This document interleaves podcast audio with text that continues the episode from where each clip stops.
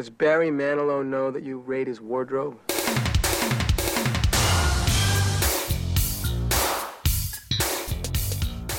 Hello there, les habla Brian Fett. Hans González. Mero Diego. Goyo Díaz. Y bienvenidos a este nuevo episodio de El Videoclub, donde el día de hoy vamos a estar hablando de la famosa película de 1985, The Breakfast Club, o como se le conoció aquí en México, como El Club de los Cinco. Bueno, ¿qué les parece si empezamos platicando un poquito al principio de cómo, cómo fue que dimos con esta película? Híjole, yo creo que es como parecido a lo que comentábamos en el episodio de Volver al Futuro. Yo creo que también el acercamiento fue a través del Canal 5, solo que aquí yo no tengo muy mm, claro como en qué año habrá sido, pero pues sí, yo creo que la vi como de manera fragmentada, es decir, no la vi desde el inicio, seguramente en alguna parte, pero, pero yo calculo que fue en los 90 cuando realmente tuve acceso a ella.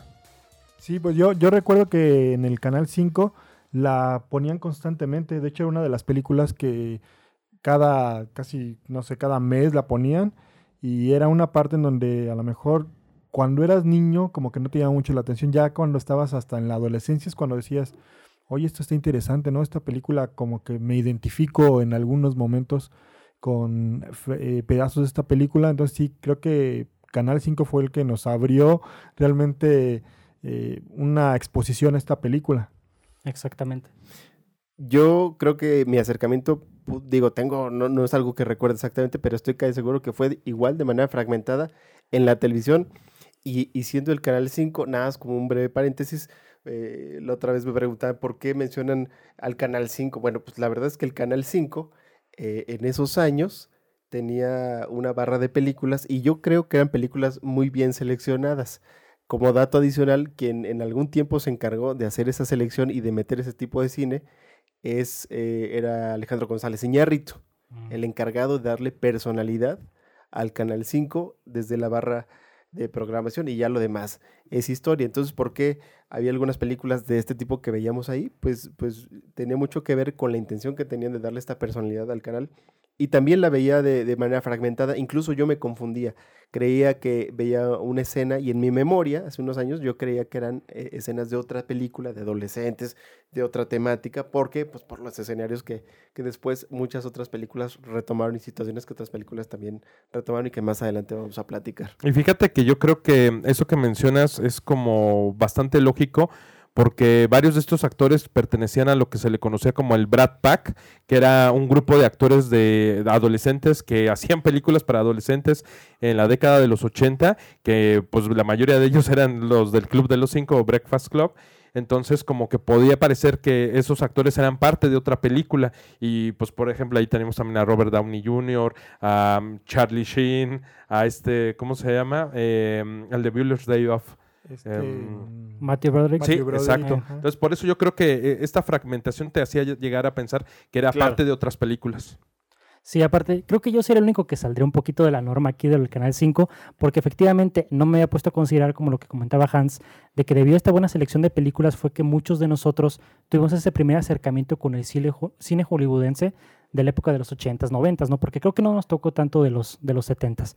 Pero mi primer acercamiento con esta película fue por mi, ahora sí que por la cinefilia, digamos, de decir, bueno, me gustaría conocer un poquito más del cine ochentero, de, como lo acabas de mencionar, ¿no, Goyo? De lo del Brad Pack y todo eso, y fue como di con esta película, porque creo que yo he visto antes la de Ferris Bueller's Day Off, uh -huh. y ya fue cuando me di cuenta con esta película que dije, ah, entonces hay una mente maestra detrás de todo esto, que es John Hughes, que justamente él es tanto el escritor, creo que productor también y director de esta película.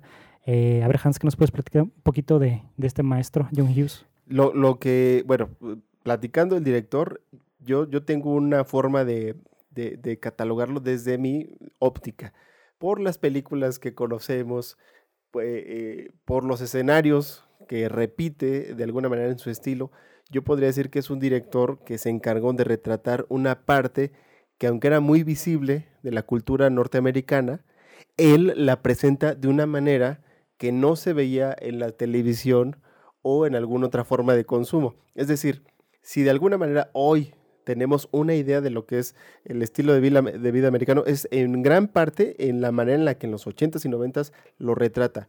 familias, relaciones de padres e hijos, eh, eh, escenarios hogareños, ciudades que están caminando y que, y que se mueven al día a día. Es decir, para mí es alguien que está tomando algunas historias que contar, pero que las tomas desde un ángulo, desde donde él está parado, como, como un norteamericano en plenitud. Ese es, ese es lo que yo, así, así yo hablaría de las películas, de las que son un drama, como esta película, que yo, considero que es un drama, o las que tienen mucha comedia, que también, y- o familiares, o, películas muy familiares, ¿no? Sí, porque podemos ver también, como dices Hans, que el, el aspecto como el ojo fílmico que tiene John Hughes con sus películas es muy un poquito como de realzando el modo de, de vida americano, o sea, como que no lo toma de un aspecto con cinismo o pesimista, siempre tiene que ser como que, bueno, o sea, sí tenemos broncas, pero la sociedad como que nos lleva adelante, como que entre nosotros podemos este, superar la situación y todo eso, ¿no? Sí, plantea ciertas situaciones, ciertas historias, pero yo creo que un común de lo que podemos ver en sus películas es que tienen una pausa donde los mismos personajes reflexionan sobre sí mismos. Es decir, no, no deja tanto la, la moraleja al espectador, sino te dice, aquí ya te le está diciendo directo o indirectamente el personaje con esta situación, con esto que está expresando, y que después, eh, bueno, hablando de, los actores eh, y haciendo esta, eh, escarbando, eh, si no corríjanme, creo que el- el- uno de los jovencitos que sale en la película, el, el que tenía la pistola de bengalas en el Sí. armario, no Ah, recuerdo sí. el nombre. Mi tocayo. Anthony Michael Hall. Creo Brian, Brian. Ajá. Sí, Brian. Brian, ah, Brian, ¿Qué pasó? Brian, no, Brian Fett. Ah, Brian, creo que él repite en, la película de Ciencia Loca, me parece. sí, es el mismo. Es el mismo. Pero Sí. ya bastante ya más alto. grande. Más grande. sí, ya Sí, más grande. ¿Sí están seguros que es el mismo? Sí, Estoy es el, casi seguro que sí. es el mismito. Es el mismo, ¿no? Porque ahí también sale Robert Downey Jr. como uno de esos buleadores. Ajá, creo que el único que no se supo más de él fue el que era el chaparrito, no el, el de cabello Gayat. Wyatt, ¿no? Que era Wyatt y Gayat. Ah, pero esa era la serie. No, La serie. sí. Ah, ah, hablamos la de la película. De la película. Ajá, pero No, esa en sí, la película es donde sale eh, Robert, Robert Downey Downey Jr. Jr. Sí. Ajá. Sí, pero bueno, de todas formas podemos ver que es el acercamiento que siempre le da John Hughes a sus personajes y justamente es el tema central de la película como de la identidad del saber quién quién es uno mismo, no sé qué quién crees que eres porque así es como empieza la película, ¿no? Bueno, de hecho originalmente empieza con el esta frase de David Bowie, creo que la canción se llama Changes y toman ese ese detallito. ¿Alguien tiene el dato de cómo era la frase, no, verdad? No, pero es importante ese momento porque cuando dejas de ver la frase se rompe como, como eh, el espacio donde está contenida y nos ya introduce a la historia, que es eh, esta escena donde estamos viendo el frente de- de- del colegio, de la preparatoria, y van llegando todos los jóvenes en circunstancias diferentes. Esos a mí me gustó mucho porque ya desde los autos y la manera en que los están dejando ya te está transmitiendo y te está dando como la psique del personaje, ¿no? Primero el BMW, bueno, va llegando el BMW y entonces te está indicando que es la princesa, este, también llega eh, la camioneta con el papá que deja al hijo deportista, eh, también dejan a la hija, esto es interesante, la hija que la consideraban como, como rara o el personaje raro, eh, que es Allison, eh, se baja de la parte de atrás de su camioneta, o sea, no iba adelante, o de- como una tipo wagon, como un, un coche largo. Entonces se baja en la parte de atrás y como que va a ir hacia la ventana a despedirse y se arranca el coche. Entonces ahí teníamos ellos. Eh, en el caso de Brian, tu tocayo, eh, eh, está en la parte de adelante con la mamá y con una pequeña hermana y le dicen que tiene que estudiar y dice, pues no podemos estudiar, pues no sé cómo le vas a hacer, pero tienes que estudiar. Ah. te va introduciendo a los personajes y lo mejor es que el último, que es Bender, llega solo, llega Ajá. caminando, no llega con padres. Entonces eso ya te está transmitiendo mucho de la historia. Ajá. Sí, pero una parte importante que esto me gustó mucho cuando la volví a ver, eh, al inicio de la película se muestran las cosas por las cuales van a detención los alumnos. Antes de que lleguen en el carro, Mm. lo muestran y tú ves y dices, bueno, ¿de qué son esos elementos? ¿no? O sea, no les tomas tanta importancia. Al principio cuando ves, después de que se rompe esta frase de David Bowie, si dices, ¿por qué pasan esos elementos? ¿no? De hecho es muy, muy interesante que sale el, el que dice eh, eh, la- una imagen de el hombre del año. No sé si Mm. se acuerdan, eh, más adelante sale este personaje nuevamente Ajá. en la película. Y, y aparte voy a empezar con los datos curiosos que justamente cuando llega mi tocayo ahí a la, a la escuela, resulta que tanto la mamá como la hermana del personaje de Brian son la mamá y la hermana en la vida real de Anthony Michael Hall. Así que pues así como si ven ahí por el, el parecido, pues no es coincidencia, ¿verdad?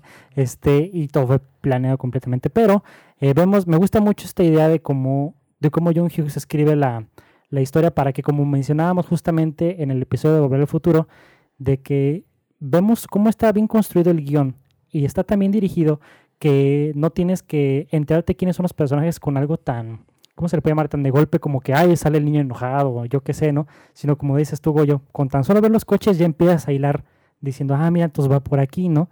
Y, este, y también me gustaría recalcar que otro de los aciertos muy padres que tiene esta película y también una, una proeza muy grande por parte de John Hughes es de que él se aventó el primer borrador de esta película en tan solo dos días. Uf, qué barbaridad. Así que imagínense nomás la capacidad de escritura que tiene este brother, ¿no? Sí, y justamente yo iba a hacer esa pregunta. Le- leí esa información, a mí me parecía eh, muy sorprendente, un tanto exagerada, pero sí creo que la- se la aventó en un fin de semana. Y lo más interesante es que cuando se presentan escenas de discusiones, fluyen tan natural y fluyen tan bien que ahí es donde cuesta trabajo que lo haya escrito una sola persona, porque responden cada una de las personalidades. Más allá de que respondan las palabras, responden las personalidades. Ese es el talento en el guion de, eh, de esta película. Exactamente eso, por lo que también, eh, justamente ustedes que decían que la habían vuelto a ver en el caso de Diego, que dices que te le echaste cuántas veces, cuatro. Cuatro veces. Cuatro veces, eh, ya habla de eso, de que está también construida la, la película y que, como dice Hans, de que se siente tan natural que es una película que puedes revisitar muchas veces. Sí, no, y aparte, o sea, la primera vez la vi con mi esposa, mi esposa nunca la había visto. Y sí, ella decía, oye, está muy bien hecha esta película. O sea, al principio como que no le llamaba la atención por cuestiones así como, ah, es una película de adolescentes, ¿no? Muy, Eh. aco- o sea, no sé, a lo mejor pensaba en la cuestión de películas de adolescentes de los 2000, así de, ah, pues nada, van a echar relajo, puras este, tonterías. Y ya cuando lo empieza a ver, dice, no, sabes que está muy bien hecha esta película, tiene muy buen mensaje, o sea, la atrapó también la película y eso es lo interesante, ¿no? O sea, ahí vemos cómo está el cambio muy drástico. Digo, yo creo que John Hughes, algo muy importante en los ochentas, era que el- los personajes principales son, los adolescentes, ¿no?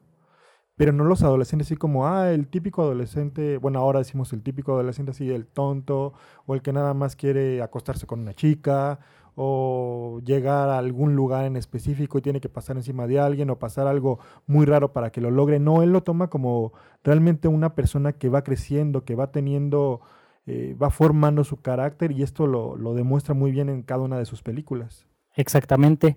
Entonces, bueno, tomando ya un poquito ya más este el ritmo del desarrollo de la trama, después de aquí pues vemos que cada uno empieza a llegar a sus lugares, se sientan ahí en la biblioteca de la escuela, que justamente esta es la misma escuela donde se grabó Ferris Bueller's Day Off y pues bueno, cada quien toma su lugar y todo, y aquí es donde se nos introduce en la película al gran antagonista de la película, que es nada más y nada menos que Vernon, que él esto es donde tengo mi duda, ¿él es el director de la escuela o simplemente es un profesor? Es lo que no supe bien. No, es el director. Director, ¿verdad? Sí.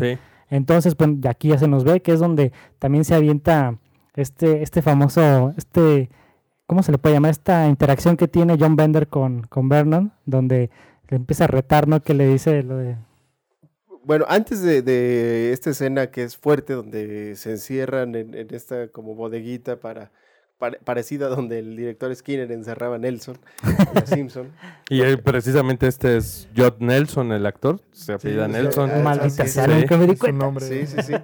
El, el asunto es que antes, antes, aquí, no sé, alguien más ochentero, Diego, este, que nos puede dar una referencia, pero cuando empiezas a ver eh, las primeras intervenciones del director en, en la, en la trama, me recuerda estos videos de Twisted Sister, donde llega el, el adulto, ¿no? Opresor a los jóvenes que, que les dice, what are you going to do with your life, ¿no? Así, eh, a cuestionarlos, a oprimirlos. Yo no sé qué fue antes, si, si estos, esta, este video musical de I Wanna Rock, De de Twisted Sister, o si fue primero la película, pero es una personalidad que se repite en la cultura norteamericana y que está muy presente.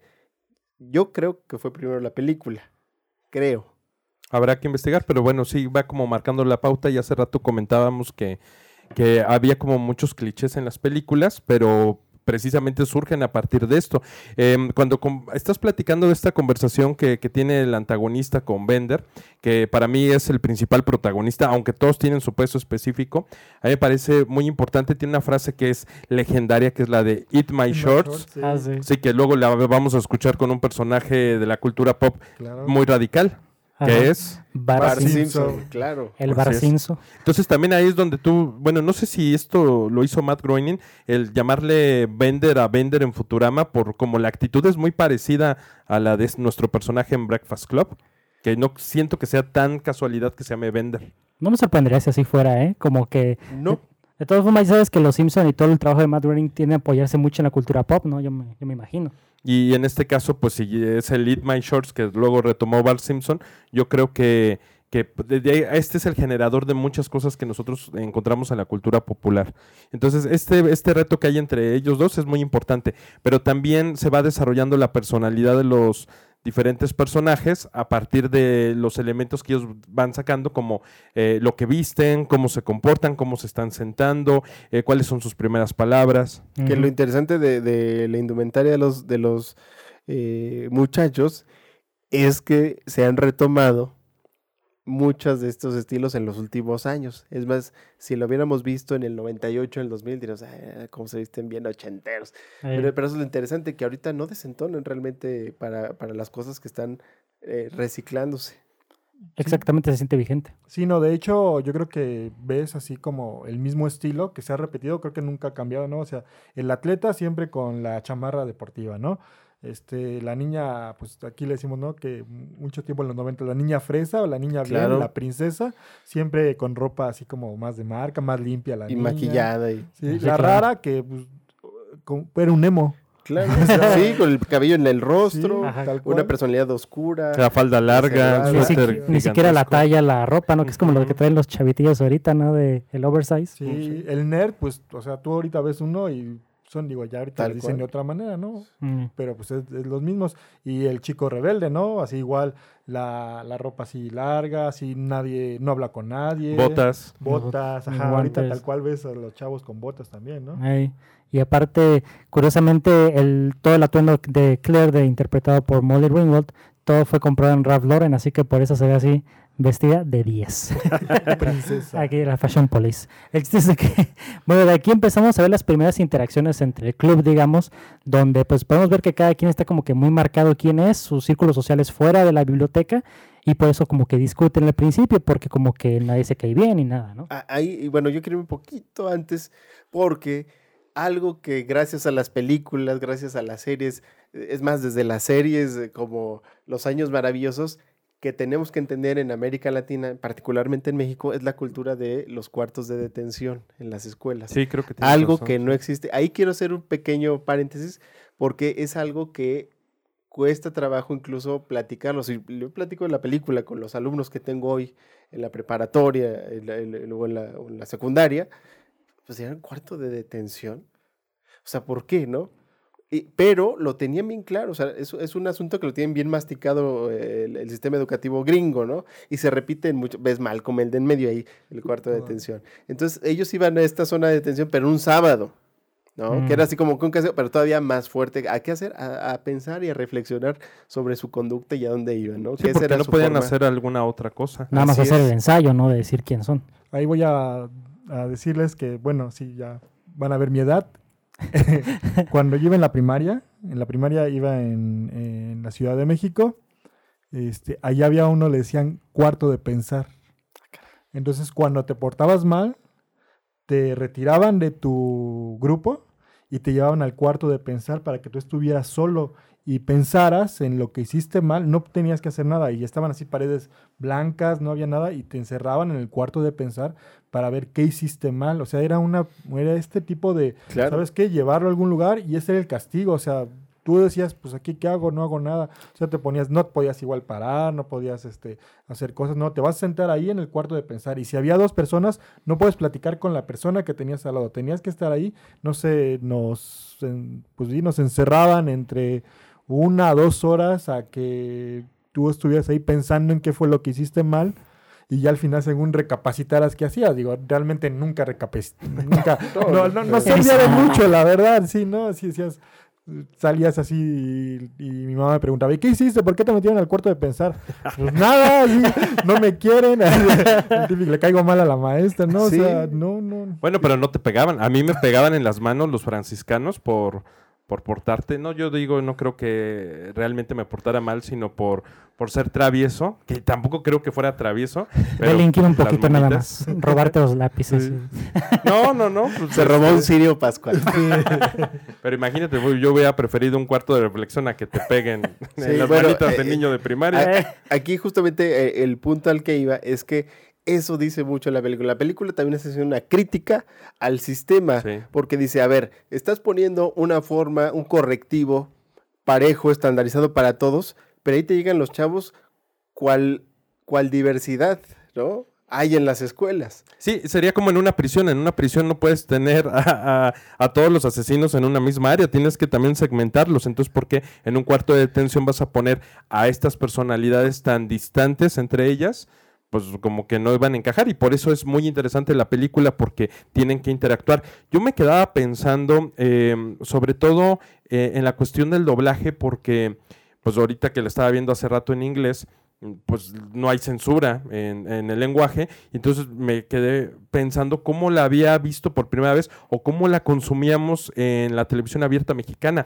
O si salía la escena donde salían fumando mota, ¿no? Ajá. Exactamente. O sea, No porque creo. No, sé, No. no sé qué habrán censurado. No, yo creo que no, porque aparte era una película que pasaban muy temprano. Sí. O sea, no era así de que la vamos a pasar a A las las 8 de 11, la ¿no? noche. eso. O sea, era de las primeras, era como a las 12, la 1. Se acababa a las 7 de la noche por muy tarde cuando la Sí. exhibían. Sí. Porque Bueno, han de decir que es película para chavos, ¿no? Ah, una película de, de adolescentes, así como la de Kick-Ass, ¿no? Ah, una película de superhéroes que la ven los niños, ¿no? Exactamente, sí. y- y pasó. Bueno, el asunto aquí es que hubo algo, un detalle que a mí me encantó y que eso es lo que a mí mm, mm, ha- ha- hace que para mí estos personajes sean entrañables, porque incluso cuando tienen sus fricciones, cuando tienen sus discusiones, llegan a tener de manera no hablada y no acordada cierta complicidad. Y eso está padre porque al mismo tiempo dicen, ok, somos diferentes, pero es mi generación. Y yo voy a estar del lado de mi generación, por muy diversos, por muy, por muy distintos. Es decir, vamos a estar juntos Como un a pesar de nuestras diferencias. ¿Por qué? Sí. Porque cuando llega el enemigo, que hay un enemigo allá afuera que es más grande, que es el sistema, entonces dice, aquí vamos todos juntos. Y empiezan a darse situaciones de complicidad. Eso es importante porque Bender, que empieza a retar a la autoridad, es como la única voz de todos los jóvenes que podía decir lo que sentía, porque los, do- los demás se sentían como presionados, se sentían temerosos, y Bender era como el que sacaba ese discurso incómodo para la autoridad. Pero mm, como tú dices, hay un momento donde eh, pide que ellos sean soplones y les dice, ¿y dónde está? ¿Y qué hicieron?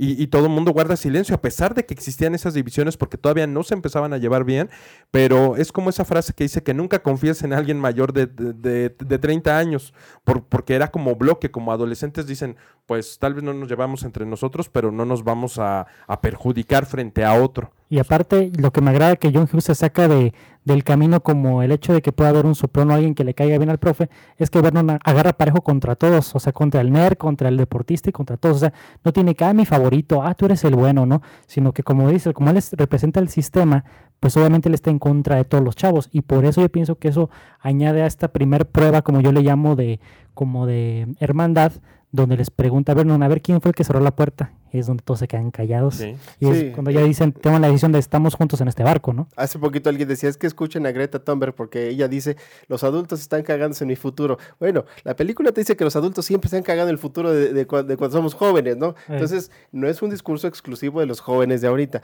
La película, por eso es una, eh, es una, para mí, para mí es una cuestión cultural que se debe de, de atesorar porque te está diciendo lo que hace 35 años estaban viviendo los jóvenes de, de contemporáneos con una cultura que, si bien nosotros nos hemos americanizado un poco, pero realmente yo digo que vamos, vamos muy parejo porque eh, estamos creciendo eh, eh, en bloques y en necesidades económicas que nos van orientando hacia un modo de sobrevivir y que eso nos define nuestra personalidad cuando vamos hacia la adultez. Ah. Es decir.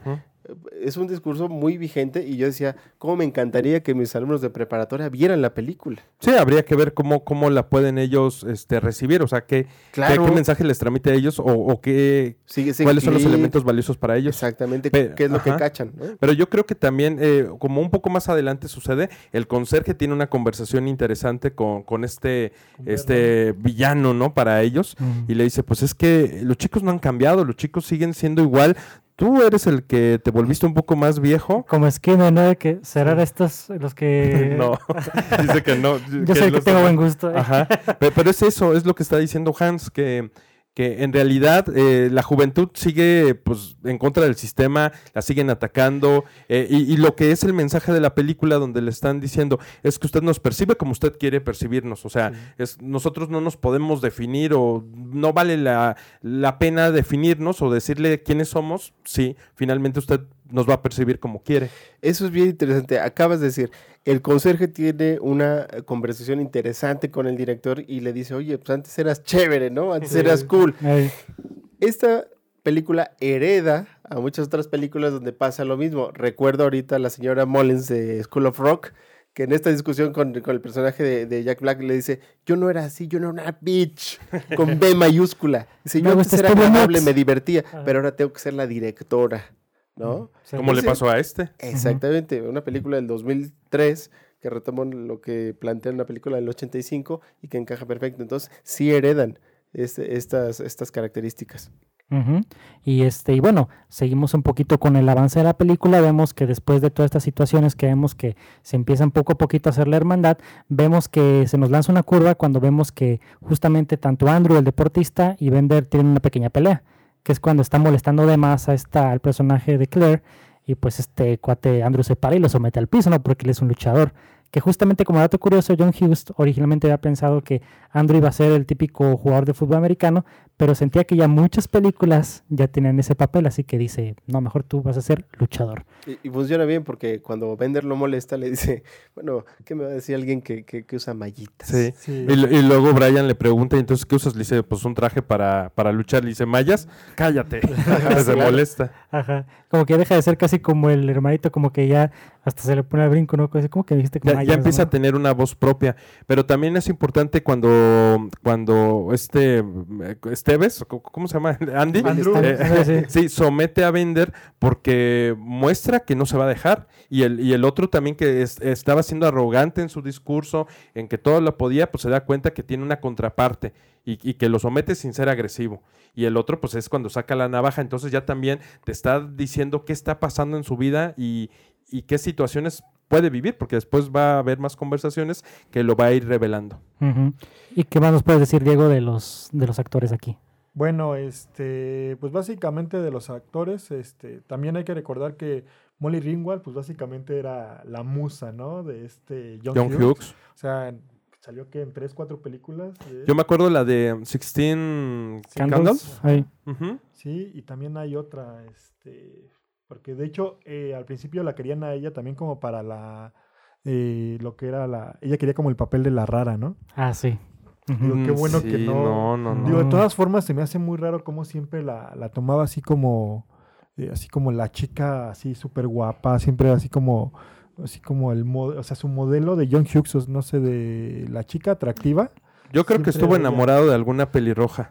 De, seguramente. posiblemente. O sea, tal vez él tuvo un amorío o se enamoró, tenía un crush en la adolescencia que tenía como la figura de, de Cherry, ¿no? Que le decían Cherry este Bender. Mm. Yo creo que por ahí, porque realmente no cumple eh, el arquetipo, ¿no? De, de la rubia americana como las que vimos en, en Karate Kid Sí, y, o Volver al Futuro, Futuro, que claro. aunque es brunette, pues es muy, muy parecido. Entonces yo siento que, porque las pelirrojas tampoco era como que estuvieran muy, muy de moda. O, o desde Vaselina, ¿no? Ah, sí, también. Ajá. Que de hecho es un chiste que hace Seth Mac- MacFarlane, el creador de Family Guy, que dice, que habla justamente de eso de las chicas en los ochentas, que dice, no tienes que ser realmente atractiva para poder ser la protagonista de una película ochentera, o sea, como que puedes ser fea y aún así vas a pegar. Y justamente esto me recordó esto de que Molly Ringwald en realidad no es una mujer que digas, no manches, qué guapa está, no, así como para que sea la princesa. Hay algo que yo me acordé de lo que conversaba Bender con ella porque le decía, mira, eh, hay personas obesas o hay personas gordas que nacieron gordas y que su destino era ser así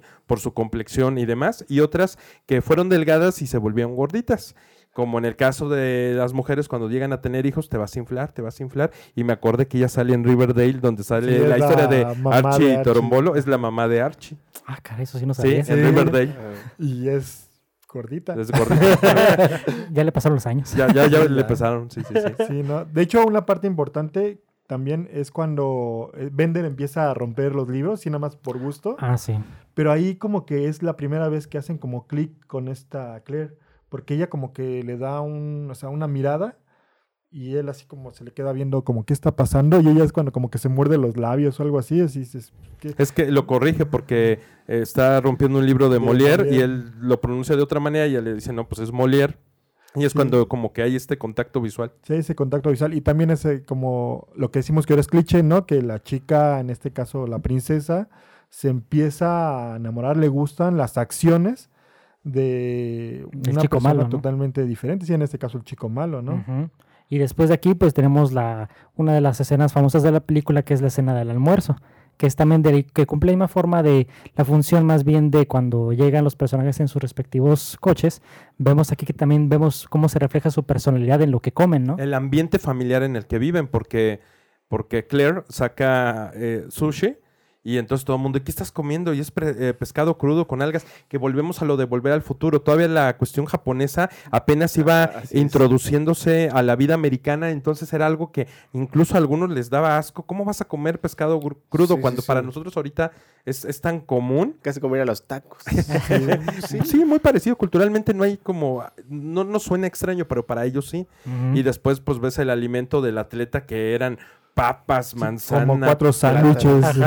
Ahí fíjate el precursor de la proteína, porque ahora en estos días graban esa escena, nomás el shaker, ¡pum! Ahí está. Sí, pero ahí estaba. Y estaba también la situación de, de muy graciosa de Allison, que le mandan como un sándwich, Ah, sí. pero le mete como corn pops y azúcar, como... Sí, de hecho tiene como, es como, no sé, como mortadela o Y la algo. La avienta Ah, sí. así a, a la estatua y sí, le pone corn pops, azúcar, un, chorro de azúcar. Como Yo no sé, tubitos. ¿eran azúcar o eran de esos como dulcecitos que... No, era No, era azúcar. ¿Era azúcar? Sí, antes Ah. el azúcar sí venía como en unos tipos popotes de, bueno, no eran popotes, eran Pajillas, eh, unas tiras ajá. ajá, de, de papel. Y me encanta porque todos los demás somos nosotros la audiencia cuando vemos cómo se come eso Alison de que, ¿what? Sí, y la están mordiendo, pero ya, ya sé a cuáles te refieres, como a las pecositas. Ándale, Sí, pero no, no eran pecositas, era Azúcar. azúcar, tal, y empieza a morder. Y finalmente Brian, de manera ñoña, saca su almuerzo y Bender, que ya se esperaba que no iba a llevar almuerzo, llega a quererle robar el almuerzo, como que te va transmitiendo eso, pero a la mera hora no se lo quita. Nada más dice, ah, pues eh, tu desayuno está muy completo. Pero esa parte es muy importante porque da pie a que se burle de la familia de Brian, porque dice, es que tú eres el hijo modelo, eres el orgasmo El de unos padres. Sí. Sí. Y a partir de eso, eh, este Emilio Esteves, Andy, le dice, pues entonces, ¿cómo es en tu casa? Y es ahí donde se pone la cosa Claro. difícil. Sí, Sí. porque ¿qué es lo que pasa ahí? Sí, es cuando ahí se dan cuenta que todos tienen en común algo, problemas con sus padres, ¿no? En algún momento otro, de hecho, eh, muy interesante, eh, empieza a explicar Bender de todos los problemas que tiene con su padre, ¿no? Este, y de hecho lo, lo reta este Andrew, le dice, no, pero lo que estás diciendo es mentira. O sea, ahí vemos como siempre tenemos una disposición a pensar, ok, el, que el chico malo, por así decirlo, eh, siempre inventa cosas, lo que quiere es llamar la atención y es cuando le muestra, a ver, esta quemadura de cigarro, ¿crees que es falsa? ¿Sí? ¿No? Y después también Andrew empieza a comentar de que realmente su padre lo presiona, ¿no? Aquí es cuando cada quien empieza a decir y se dan cuenta de que todos son presionados por sus padres, como decimos, los adultos siempre presionan, en este caso a los adolescentes, y a uno lo presiona por la cuestión este, deportiva, a Brian lo presiona por la cuestión eh, Académica. académica, ¿sí? Entonces aquí ya ven que sí, no, no son realmente tan diferentes unos de otros. Exactamente, es como el hilo que ya los une a todos. Y ya después... Y empiezan, empiezan a, a platicar su, su problema, pero siento yo muy, muy tenue. Es hasta que fuman Sí, marihuana, hasta que se, abre. desinhiben, ¿no? Hasta que llega ahí un agente de desinhibición, que entonces viene esta apertura, e incluso vemos la escena manipuladora del discurso de Allison. Sí, Sí.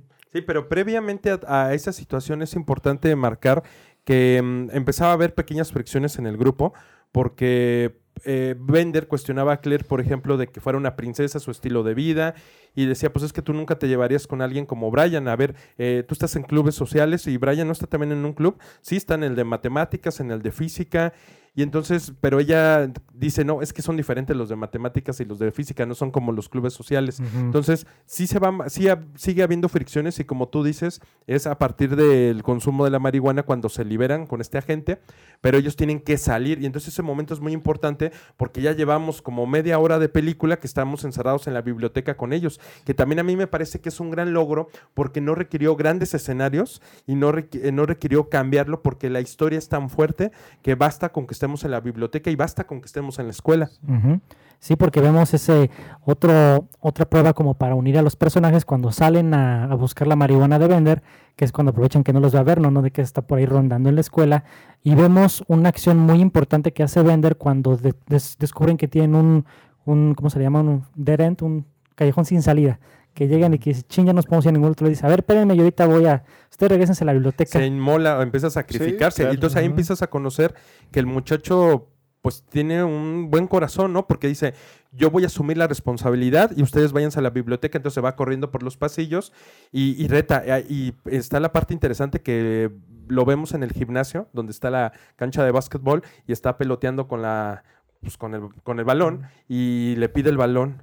Se lo pide este... Vernon. Ajá, se lo pide y amaga. Ajá. Como que se lo va a soltar dos veces pero toma como conciencia, lo pone en el suelo y lo y se lo avienta. Entonces, es también uno de esos momentos que van a ser importantes para más adelante. yo solo quiero saber dónde carajo sacó los tenis, porque ahí se ve que tiene una bota de más tenis. uno, sí, Ajá, tiene un güey. tenis. Suelta uno, o sea, cuando se camina, suelta ahí uno. Ah, O sea, Sí. camina ya sin Y va uno. por su, como su chamarra y su zapato, bueno, Ajá. su bota. Ajá. que sí, ¿Dónde caramba lo sacó? Pero esa es otra historia. Bueno, Sí. creo que la primera parte en donde se ve que se unen es cuando empiezan a chiflar, ¿no?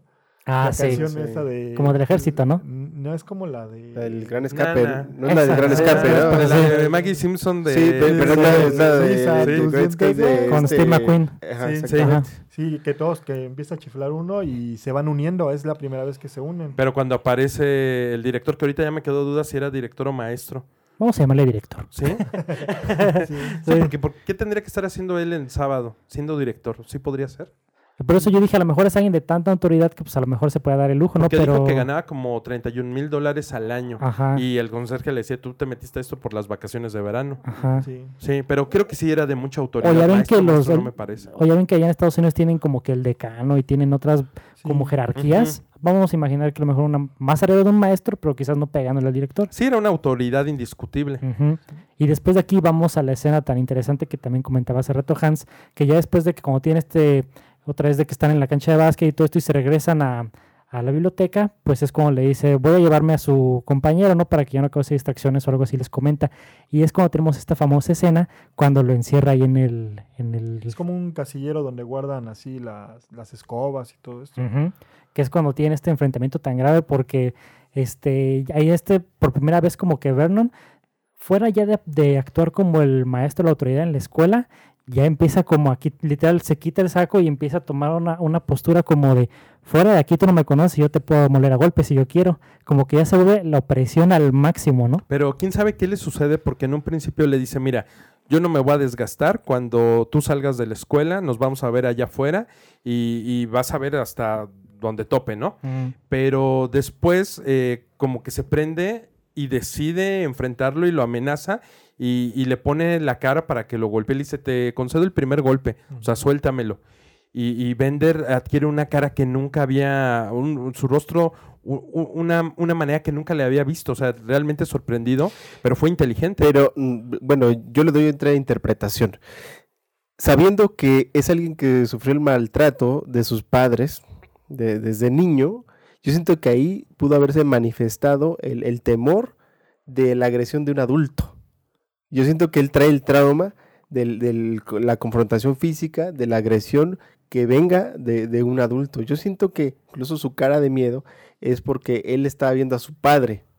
Mm. Entonces, por eso queda petrificado. Esa es la interpretación que, Sí. que- que yo le doy. Sí, yo también fue lo mismo que Sí, pensé. porque tiene el rostro de miedo. Sí, porque es la primera vez, como tú dices, Goyo, donde se rompe su faceta del chico malo y él vuelve a ser un niño. Sí. abusado este, verbalmente y físicamente por su padre, porque Claro. sabe que la amenaza física de un adulto puede ser real porque real. viene de su papá. Y es dolorosa y lo ha marcado. ¿no? Sí, Exactamente. porque no dice palabra alguna. Y el rostro es un rostro que tiene un miedo intenso. Sí, de hecho Vernon menciona así, ¿a quién crees que le van a creer? ¿A un estudiante así que siempre causa problemas o a un maestro? O sea, sí, o sea, es cuando, como dicen, o sea, aquí ya estamos hablando también de eh, psicológicamente lo está amenazando, ¿no? Y, o sea, si me pegas, ¿a quién le van a creer? O sea, y porque le pregunta, le dice, ¿me está amenazando? Exactamente. O sea, y, es lo único que alcanza a decir. Y eso es muy interesante porque de terminar esta escena, pues quedas así como que como que te sientes raro, ¿no? Porque dices, no manches, pobre Bender, o sea, creías que era el que nada le podía pasar y lo hicieron como cucaracha, Bueno, ¿no? no, no sé si les pasó a ustedes, pero entre los chavos eh, no hubo un momento en el que yo agarrara partido. O sea, no hubo un momento en el que, en el que yo dijera, estoy del lado de, del deportista, estoy del lado de Peter. estoy-". No hay un momento. Entonces hay un equilibrio para que no, no haya una cargada del espectador hacia un, hacia un Sí, no te personaje. sientes más identificado Exactamente, entonces los vas entendiendo también este, la cuestión, cada, cada uno en su momento. Creo que eso está también muy equilibrado. ¿Saben qué? Eh, Hay algún, hay una parte muy importante que no hemos mencionado, que es lo de las semanas de detención, porque hay un reto entre Bender y él, Mm. este, donde empieza a decirle, y entonces quieres otra semana, y, y empieza a contestar de manera muy agresiva a Bender, pero desde, desde donde puede contestar, que es la palabra, y es ahí donde sí, y quieres otra, pues sí, y no, y ya estás contento, no, quieres más, y entonces es ahí cuando ya lo van a llevar a, a este espacio de detención, pero sí hay, está el reto constante y que llega a contar y Brian le dice, pues son siete semanas, y él dice, no, son ocho, son ocho, y le hace este, esta como marca, ¿no? Que son dos, van a Mm. ser dos, Eh, dos meses que va a estar en, de- en detención. Porque aparte era el simbolismo del 2 y de los cuernos de que al, al principio de la película dice, no te metas con el toro, Toro. porque vas a ganar los cuernos, ¿no? Es Sí, lo dos, mismo, ¿no? dos meses. y que también hay una escena parecida entre Skinner y Bart Simpson, sí. ¿En dónde? ¿Qué, qué, te- qué que, que le dice una semana de detención, ah, las puedo pasar de cabeza, dos semanas, "Buah, me da sueño, tres semanas, y en, una parte dice, bueno, ya cierro mi boca. Sí. Pero Bender nunca la cerró hasta que se No, no, no, cansó eh, el director maestro. Ese mero. Sí. Y de aquí me gustaría brincar eh, a la que yo le llamo la escena de la película, que es la escena cuando fuma marihuana y es cuando ya tienen este momento ya donde se abren completamente todos quienes son y revelan las causas de por qué están en detención. Y pues vemos que ahí empiezan a platicar y ahí, ¿quién quiere empezar a hablar de lo que comentan estos Bueno, chavos? creo que primero Andrew comenta esto, ¿no? De que le pegó este... Como una cinta, ¿no? Ey. Las nalgas, dice, ¿no? Les pegué las nalgas a un atleta, bueno, a otra persona. No, a un amigo de, de Brian. Se Ah, sí. Eran amigos porque se supone que estaban en los casilleros, ¿no? Ujú. Donde estaban y que él lo hizo así como que para que, pues, este, pensar, o sea, él, él culpa al- a su padre, Andrew culpa a su padre de que la presión que tengo, porque tener que ser un atleta, porque no me debo dejar de los nerds, toda esa parte, ¿no? Mencionan eh, esta de que él, él, pues, básicamente lo castigaron por esta parte. De hecho, al principio el papá menciona, o sea, es que te castigaron porque te agarraron Mm, al principio dice, es que es tu culpa, o sea, todos hacemos travesuras o cosas, pero tú fuiste muy tonto y te agarraron, no a todos nos agarran, o sea, el papá le dice así como que, o sea, estás mal. Ajá, no, no, no, no- ni una onza de compasión tiene el papá, digamos. Y después de aquí vemos que mientras cada quien empieza a describir por qué está ahí encerrado, por ejemplo, este, ay, ya se me olvidó por qué encerraron a Claire ahí. No, no, a, a Claire no la le encerraron. dicen, sí, Digo- a Claire le dicen al Ah, principio, o sea, de la Ajá. detención. Ajá, la atención. cuando empieza la película, ella dice que es porque, ah, no, tu papá le dice, ah, es que saliste, Te salir a comprar, Te saltaste la clase. por ir Ah. a comprar ropa o algo Pero el papá ¿no? era muy condescendiente y le decía, no, pero eso no debería ser malo, hija. El, el problema que tenía ella era que el papá le permitía todo y la mamá era la que la castigaba. Ujú. Y después de aquí vemos que cada quien empieza a platicar un poquito como de en lo que son malos eh, haciendo y ya después terminan como que la plática hablando un poquito de sus virtudes, ¿no? De sus talentos. En el caso de Claire, no, miren lo que yo puedo hacer y que se pinta los labios, ¿no? Sí, Brian que hacía espagueti. Ah, sí. Mm. Y así es como que se empiezan ellos, ellos mismos como a levantar el ánimo, ¿no? Que justamente, eh, como dato curioso, menciona John Hughes que los dejó improvisar casi la, así que toda la escena entera de esta cuando están platicando ellos y se están revelando quiénes son, toda esta escena es casi completamente improvisada. Así que pues también eso habla mucho de la calidad actoral que tienen estos chavos. Pero ¿no? todos, realmente Ajá. todos.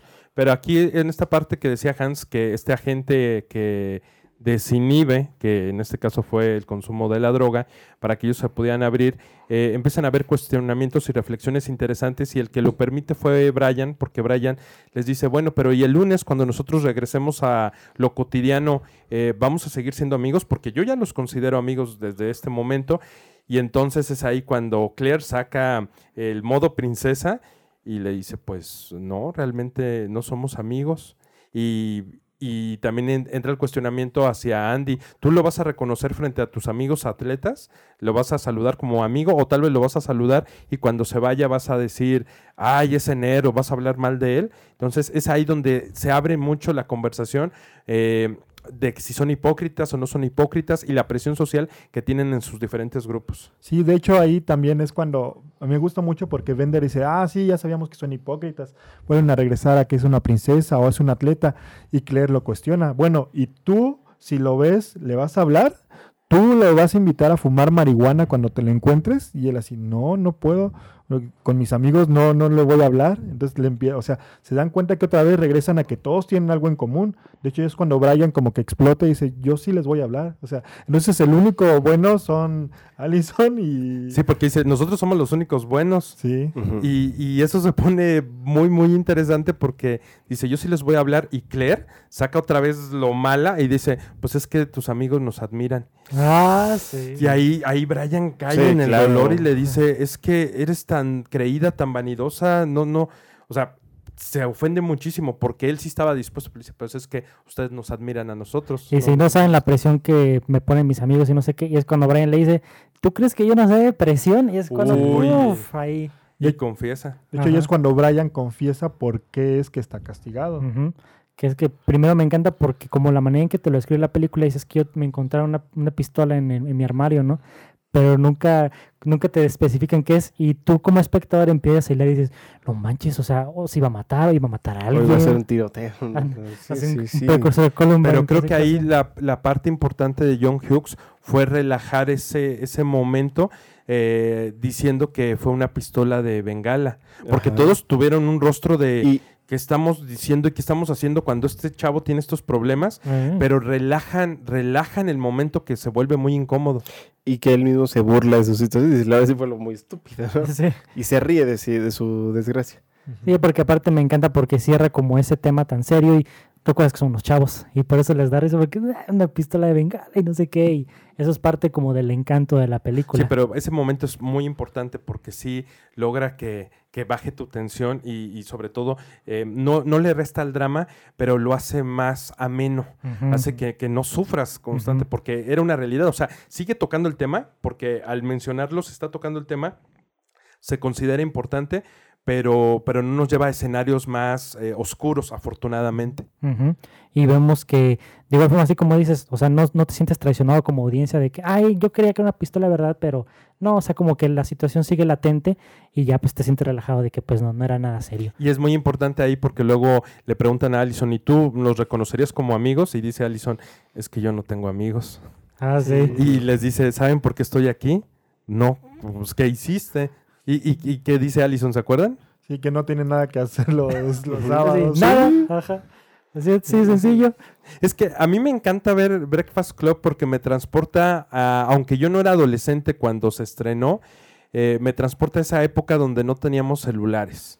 Donde, Sí. el, donde los tiempos eran muy diferentes, donde aburrirse se disfrutaba de una manera distinta y donde salías a la calle a hacer cosas. Bueno, a propósito de los clichés el- y de las cosas, digo, ahorita que he estado tratando de conectar la, la- la película con otras, otras cosas, causa una añoranza, una añoranza de la adolescencia ver la película, aunque no hayas vivido por las cuestiones cíclicas que, que te toca vivir.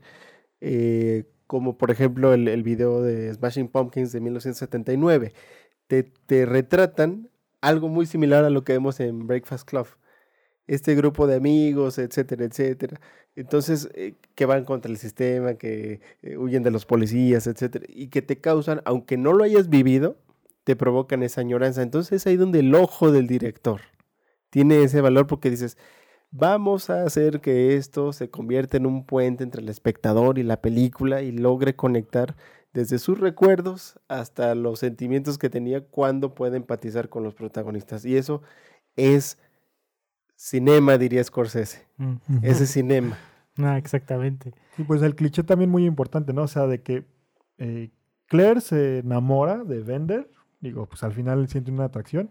Y Andrew de Allison. De Allison, Y el típico, o sea, bueno, en ese momento no. Ahorita ya podemos decir, ay, el típico, ¿no? De que la maquilla se ve bonita y causa una así, este, sensación especial en Andrew, ¿no? Aquí Ujú. lo mismo, ¿no? O sea, la rara así, ya cuando la muestran ya maquillada, ya totalmente diferente. Hasta Andrew es una cara así como de que.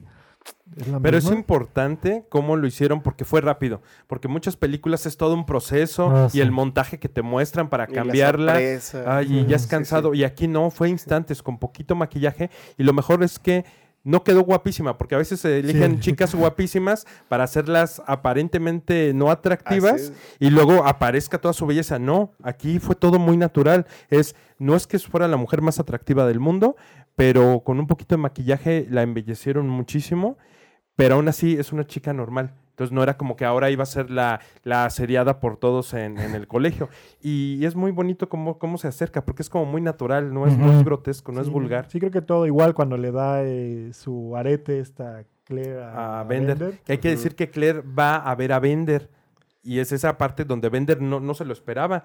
Y ella, ella como que en su mente ya había trabajado todo eso porque ella sí visualizaba que iba a terminar sucediendo después de las conversaciones que tuvieron. Pero Bender todavía estaba como, ¿y por qué estás haciendo esto? Sí. Y vemos ya que con esto ya casi se acaba el, el día, digamos, de, pues, de estar castigados. Y ya es cuando poco a poquito se empiezan ya a despedir, ¿no? Pero acuérdate que Claire todavía sigue siendo abusiva y le dice a Brian que si puede escribir el ensayo. Ah, sí. Sí, lo que pasa es que Sí, hazte la hasta- tarea, ¿no? Sí. Ajá, sí. Nos saltamos eso al principio de que, o sea, una parte que, que este Vernon pide, a ver, están castigados aquí, tienen que hacer un ensayo de quién creen que son ustedes. Mil- no menos de mil palabras. No menos Ah, de mil- sí. y no pueden repetir la misma palabra mil veces. ¿no? Porque te dice que eso ya lo había hecho Bender, Sí, ¿no? ya. Bender había puesto una palabra mil veces veces. con tal de joder al director. Ajá. Y también esto como que te transmite que Bender ya muchas veces ha estado en Mm. detención. No, Sí. no sabes por qué. Yo, yo nunca supe por qué Bender estaba en detención. Me imagino porque... Por muchas cosas, ¿no? Sí, de hecho, hasta saluda al, Al este, conserje. conserje. Nos vemos el próximo sábado, sí, nos vemos. No, Eh, pero el que saluda es Brian. Pero también en uno. No, Brian lo saluda nada más, pero cuando le dice nos vemos el siguiente sábado. Ah, sí, sí. sí, Bender. ya es por Bender. Debería de ver, eh, hubieran hecho un spin-off de cómo el conserje y, y Bender se juntaban a fumar mota. Una serie de HBO. y, una, y una complicidad ahí, ¿no? Sí, y, y hacia el final de la película, cuando ya dices que ya le entregó el arete que eh, Bender cree que es un diamante porque se lo da, se lo da a entender en una de las conversaciones, eh, a mí me, me llama mucho la atención que cuando ya los van a recoger, quien recoge a Brian es el papá, ya no es la mamá ni la hermana, ahora es el papá. Entonces te siguen contando la historia, eh, a pesar de que ya se está terminando la película, sigues sabiendo de los personajes. Sí, ¿Y quién es el papá? El mismísimo John Hughes. Sí. Eso me encanta así, súper casual, así. Ahí ya se mete y ya se va. Y aparte, de ya vemos cada quien cómo se va y vemos este esta toma tan icónica del final cuando sale Bender caminando al campo de fútbol y que curiosamente ese momento fue improvisado porque John Hughes le digo, no, pues este, pues haz lo que quieras ahorita que vas caminando de punto A a punto B. Y vemos que pues que John Bender pues sale y levanta el puño, ¿no? Y es que ese es, es- ese es un, ¿cómo podríamos ser? Un frame o un recuadro de toda una generación. Eso. Eh, no sé si vieron la de Bumblebee, que se estrenó hace, creo, no sé si fue el año pasado, de Transformers. años. A mí me encantó porque Bumblebee está consumiendo VHS de, de la época para documentarse de pues cómo es la cultura de los humanos. Y una de las películas que está viendo es Breakfast Club. Ajá. Entonces digo, pues sí, o sea, porque es un ícono de la cultura americana y, y yo creo que de la cultura occidental cinematográfica. Entonces, esa, esa escena es, sí, es icónica. Me- a mí me encanta. Sí, porque es como ese de desafiante hasta el final, ¿no? Así como de que a pesar de todo lo que pasó, no pierde su esencia y su espíritu este John Bender. No, o, a- o- o al final que ese día ha sido uno de los wins de la vida de Bender, ¿no? Sí. Uno de los más importantes. Ese día ganó lo que tal vez nunca, o, o sea, tuvo una satisfacción personal que nunca había tenido en su vida. Sí, de hecho, ahí da como que más sentido o sea, me daba más sentido ahí la canción, ¿no? Que la vuelven a Ay, repetir. Sí, Sí, la- sí, no, y sí. que la música es otra cosa. Sí, ¿no? Sí, sí. sí, claro. Porque vemos que la canción es nada más y nada menos que Don't You Forget About Me Ajá, de sí, Simple sí, Minds, sí, que sí, fue sí, escrita sí, sí. específicamente para esta Sí. película. Y pues no, no puede haber mejor canción para, para representar toda la, la Sí, película. porque la escuchas y es Breakfast Club, definitivamente. Sí. El No, y aparte sale. No, y terminan- ochentas. Es Sí, una canción que te ochentas. dice ochentas por todos lados. ¿eh? Ujú. Sí, y es, es muy interesante también cómo terminan. Y terminan eh, eh, que este Vernon lee el ensayo de Brian, ¿no? Y que cambian, o sea, la, la frase que decían al principio no la, misma. película ya no es la misma. Ya él comenta de que, bueno, ok, al, al principio dice como que usted ya nos tiene etiquetados y que somos un atleta, una princesa, este, La rara, la problema. rara y un chico problema. Pero al final dice, no, pero en cada uno de nosotros somos Todo eso. un nerd, o sea, sí Un criminal. Un criminal, o sea, porque realmente se conocieron y todos, todos tienen un poco de, de cada personalidad que los adultos, o sea, antes que nada yo creo que esas etiquetas, antes de ponérsela a los, los mismos adolescentes, los adultos Sí. son los que etiquetan a, los, a, a los adolescentes, ¿no? Ajá, sí. Sí, a mí me, ahorita que, que mencionan eso de los adultos, me acordé de los papás, del papá de Bender y el papá de Andrew, porque dice Bender, ay, pues, o sea, cuando ya Andrew cuenta de la presión que siente por parte de su papá, Bender es un poquito empático y le dice, deberían ir a jugar bolos, este, porque también es ese como elemento cultural de los Estados Unidos. ¿no? Eh, papás patanes, bebedores, golpeadores, que les encanta el deporte, o sea, todo, toda esa marca, eh, deberían que ir a jugar bolos juntos. Entonces, eh, eso también fue importante porque marcaba que, que hay muchas similitudes entre ellos, no solamente en lo que sienten, sino cómo los tratan los papás y cómo son los papás. Sí, de hecho creo que en esa parte es cuando ya se rompe totalmente esa fricción que hay entre Andrew y Bender, ¿no? Sí. Que hasta como que le da un, o sea, le da un golpe en la espalda, así, así como que nuestros papás deberían ir o van a jugar juntos a los los bolos. Exactamente, así como que decimos, no somos tan diferentes, lo que, el tema que se repite a lo largo de la película. Y bueno, creo que con esto ya eh, pues es el cierre de la película. Vemos que efectivamente es una película que puedes volver a ver una y otra vez, como lo hace Diego, el día de hoy. Eh, y que también puede resonar en muchas generaciones de aquí hasta la eternidad, porque no es un, no es un tema que se, sea solamente una década, sino que es un tema recurrente, las relaciones de los padres y los hijos, las expectativas, la- los prejuicios que podemos tener hacia los demás, eh, nuestras propias expectativas de nuestro futuro, de quiénes somos, la identidad. Toca tantos temas esta película, disfrazada como un drama comedia juvenil, que la verdad eso eh, se ha ganado un lugar, yo pienso, en, el- en los anales de la historia fílmica de- del mundo como una película que es imprescindible de ver. El- las películas, al final de cuentas, nacen de un guion y un guion es tan trascendental como cualquier obra literaria. Y si justamente cuando uno analiza la literatura clásica, la- la- lo que les da la trascendencia es precisamente que se enfocan en las cuestiones completamente humanas, lo que no ha cambiado en miles de años. Podríamos traer a un, a un griego ahorita y se sorprendería de todo lo que ve, pero no se sorprendería de la empatía. Le sale- Porque les- siguen siendo las mismas Exactamente. historias. la envidia, la ira, la frustración, la relación de padre-hijo, etcétera, etcétera. Cuando logran matizar una historia y construirla alrededor de un contexto determinado, los artistas, los, los músicos, los cineastas, los guionistas, entonces logran estas cosas, estos resultados que provocan que incluso nosotros en pleno 2020 sigamos hablando de ella y nos tomemos el tiempo para hablar de ella y disfrutar de todo eso. Y gente que va a estar escuchando este podcast, que ese es todo el eco que hace una buena obra, una gran obra. Así es. ¿Otros pensamientos finales, Diego? Pues bueno, eh, está tan bien hecha esta película que yo creo que es una de las que tiene mayor referencia en otras películas, en muchas series, en muchas animaciones, ¿no? Desde pequeñas frases, eh, el elemento este en la escena final es, es también, o sea, repetido n cantidad de veces. El baile, no, no platicamos de baile cuando bailan este, después Ay, de que es fumaron. O sea, eso también lo han este, duplicado n cantidad de veces porque es muy bueno. Este, que este, cuando están bailando en, Es en un la momento de euforia, de felicidad. Sí, y cómo empiezan eh, bailando así de manera individual y al final ya están bailando de manera Juntos. conjunta. Que curiosamente al principio nada más iba a bailar, nada más está Claire, pero como le da medio pena, yo Hughes digo, ya pues ya todos bailen, y ya están todos. Y, y era como muy auténtico, así como vamos a bailar como poda- nos dé a entender. Entonces, yo creo que generaron estilos y pasos este, que no los habíamos visto juntos. Y luego cuando están así bailando sincronizados, como que Sí. una imagen que se te queda muy marcada Sí, sí, siempre. sí. Sí, cuando está Bender y Allison que hacen como el mismo pasito. Ujú. Así así con los pisillos. Sí. Sí, sí, sí, es, es muy icónico, ¿no? Y esto lo, o sea, lo vamos a seguir viendo. Y qué bueno que, como dice, o sea, en películas nuevas, en películas actuales, están retomando todavía, o sea, les dan la importancia que tiene esta película. Es una semilla la película. Goyo, pensamientos finales. No, pues yo estoy muy contento que, que decidieras que viéramos Breakfast Club, porque creo que se sigue, se- estamos haciendo un poquito, ponemos un grano, este, no sé, algo de nosotros al comentarla para que más generaciones tengan la inquietud por, por verla y puedan emitir sus propios comentarios. Y bueno, justamente también da la, la casualidad de que este año se celebran los 35 años de The Breakfast Club, de igual forma que como lo vimos como ver el futuro. Así que qué padre que pudimos discutir de, de esta película en este aniversario tan especial y que pues tuvimos la oportunidad de, de platicar todos juntos con esto, ¿no?